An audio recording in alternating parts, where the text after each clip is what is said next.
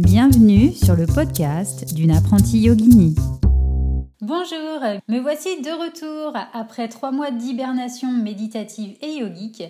Je n'ai pas fait d'épisode sur l'avancement projet entrepreneurial avril-mai-juin parce que bah, tout d'abord il y a eu le Covid-19 et puis euh, donc j'en ai profité pour faire des retraites de méditation. Et en toute honnêteté, l'objectif du podcast, c'est qu'il évolue avec vous et je me rends compte que ce ne sont pas forcément les, les, épisodes les plus écoutés. Et le nombre d'écoutes, bah, pour l'instant, c'est mon seul point de repère. Donc, euh, bah, pour savoir euh, voilà, ce, qui, euh, ce qui vous intéresse. Donc, bah, le but, c'est qu'il évolue avec vous. Donc, je réfléchis à la manière de le faire grandir. Peut-être que je ferai qu'un podcast par mois parce que j'avoue que ça me prend pas mal de temps, mine de rien, d'en faire deux par mois. Donc euh, bah, peut-être que je vais faire un petit mix où en début de, euh, de l'épisode, bah, je raconterai un peu les avancées du projet euh, professeur de yoga et puis bah, j'enchaînerai ensuite sur, sur le thème sélectionné. Donc bah voilà, c'est un premier essai, donc n'hésitez pas à me dire ce que vous en pensez. Donc c'est parti, je commence par le petit point entrepreneurial de ces trois derniers mois. Donc je vous avais parlé dans les épisodes précédents des cartes de visite. Elles sont presque terminées, donc j'ai Excusez-moi, j'ai un gros gros coup de cœur, vraiment, euh, on a bien travaillé dessus. C'est pas forcément évident, en fait, on se rend compte quand on travaille avec quelqu'un de lui transmettre un petit peu, euh, bah voilà, euh, l'idée du projet, de lui transmettre en fait avec des mots notre univers. Et finalement, au fur et à mesure des rendez-vous, eh bien, euh, ça s'est plus en plus matché. Donc vraiment, je suis hyper contente du résultat. Même si c'est pas complètement fini, euh, voilà, on devrait euh, bientôt arriver au bout. Et ça peut paraître bête, mais je sens qu'une fois que je les aurai en main, il y aura peut-être une séquence émotion. tenir ce petit bout de papier, ça concrétisera quand même trois ans de travail pour enfin me lancer. Donc euh, trop trop hâte de voir le, résultat final. Euh, d'ailleurs, j'ai terminé, ça y est, la première année à l'EFIO, donc l'école française de yoga de l'Ouest. Ça représente à peu près 200 euh, heures d'entraînement. Donc je vais pouvoir commencer à enseigner. Je vous en dis un peu plus après sur les formations pour enseigner le yoga. Et donc il me reste trois ans d'entraînement. Mais je me dis que bah, finalement ça va passer super vite. Euh, parce que bah, j'ai pas vu l'année passée, donc euh, j'ai bien l'intention d'en profiter. Et donc cet été, j'ai rendez-vous avec deux professeurs de yoga sur, euh, sur Angers, là où j'habite, pour bah, peut-être commencer à donner des cours en septembre. Donc, donc voilà, très très hâte de pouvoir euh, communiquer. Euh, enfin, j'ai déjà communiqué avec l'une d'entre elles. Là, c'est à moi de me positionner. Euh, elle me propose de, louer sa salle. Donc, donc voilà, faut que j'y réfléchisse parce que pour l'instant, j'ai aucune idée du nombre d'élèves que je vais avoir.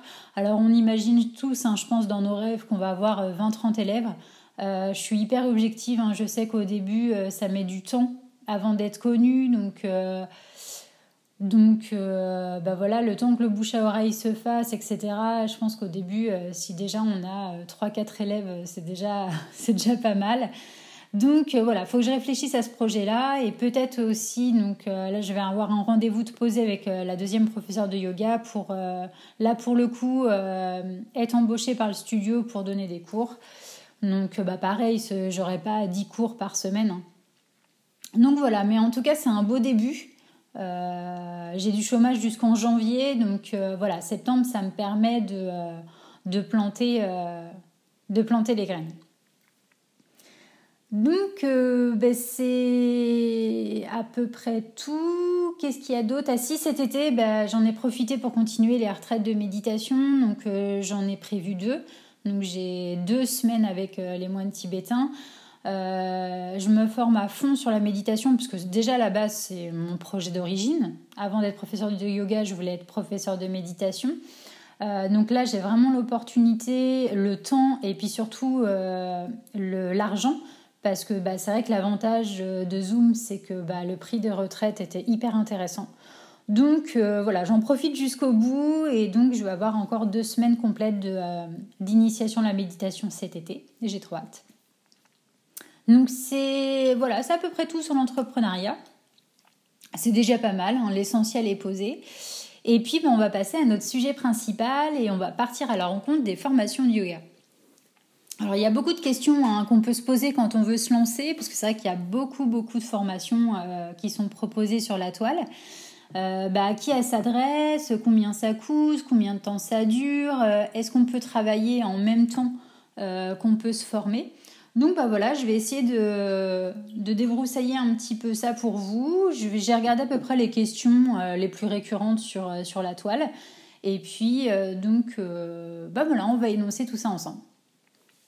Donc à qui s'adressent les formations de yoga? Eh bien l'avantage c'est que ça s'adresse à tout le monde. il suffit juste, je crois, pour certains, certaines formations d'avoir un certificat médical. Mais surtout, si vous êtes en situation de handicap, euh, vous freinez pas, vous les appelez. Et euh, il est possible en fait qu'ils adaptent la formation pour vous. Euh, donc, bah, n'hésitez pas à les contacter et voir ce qu'il est possible de faire. Qui participe à ces formations Parce que c'est vrai que des fois on se dit bah oui mais je vais me retrouver avec qui? Alors parfois on pense qu'il va y avoir des gens que comme nous.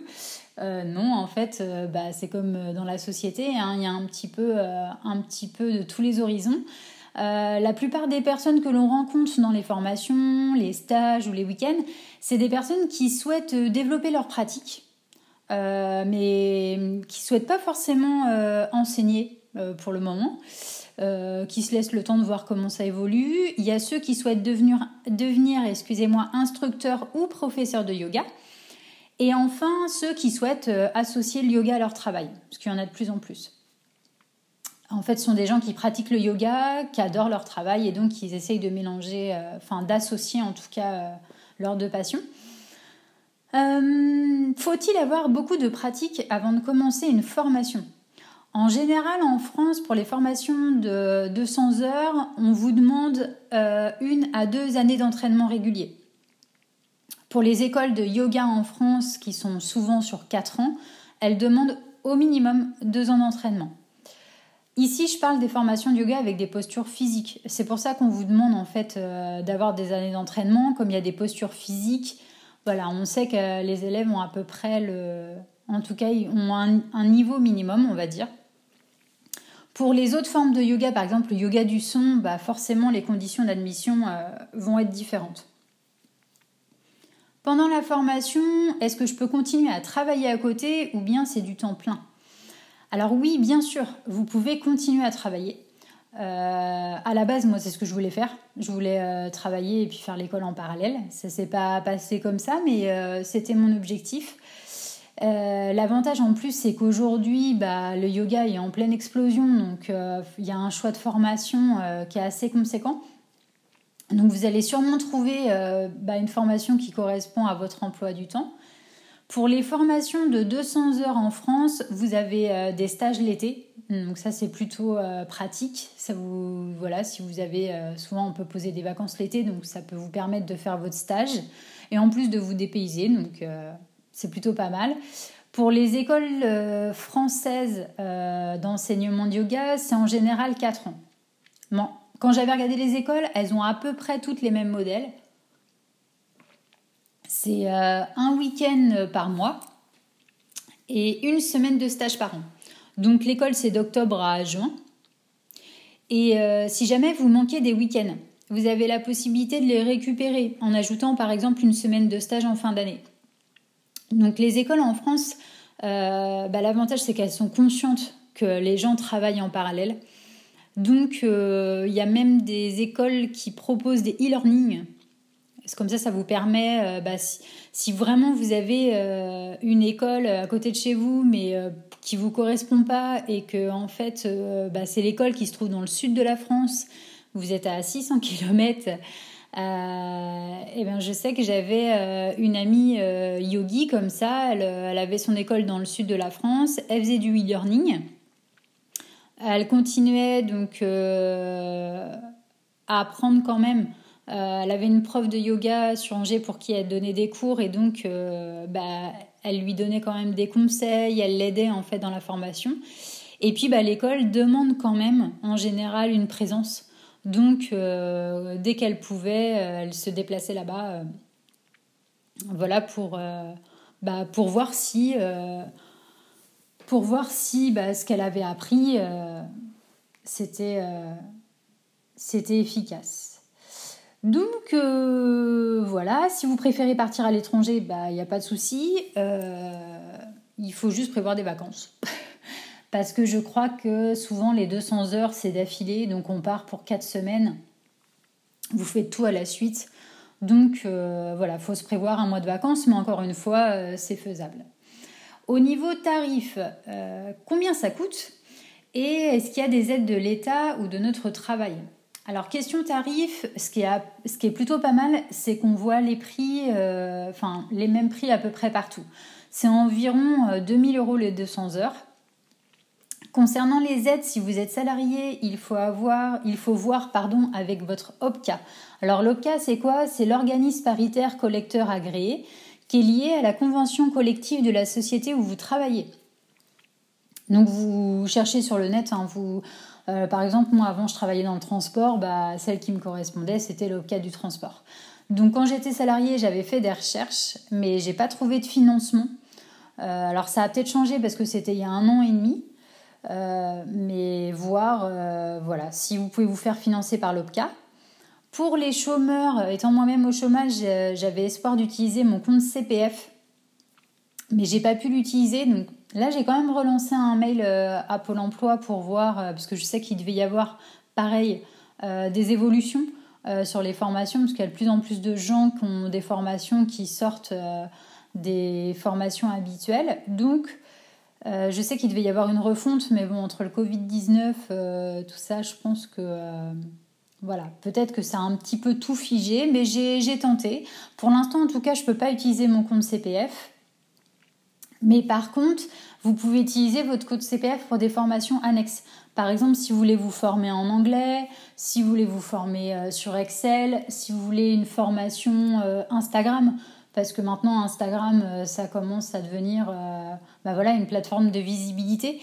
Donc euh, voilà, votre compte CPF, vous pourrez peut-être pas l'utiliser pour la formation du yoga en tant que tel, mais elle peut servir en complément de votre société.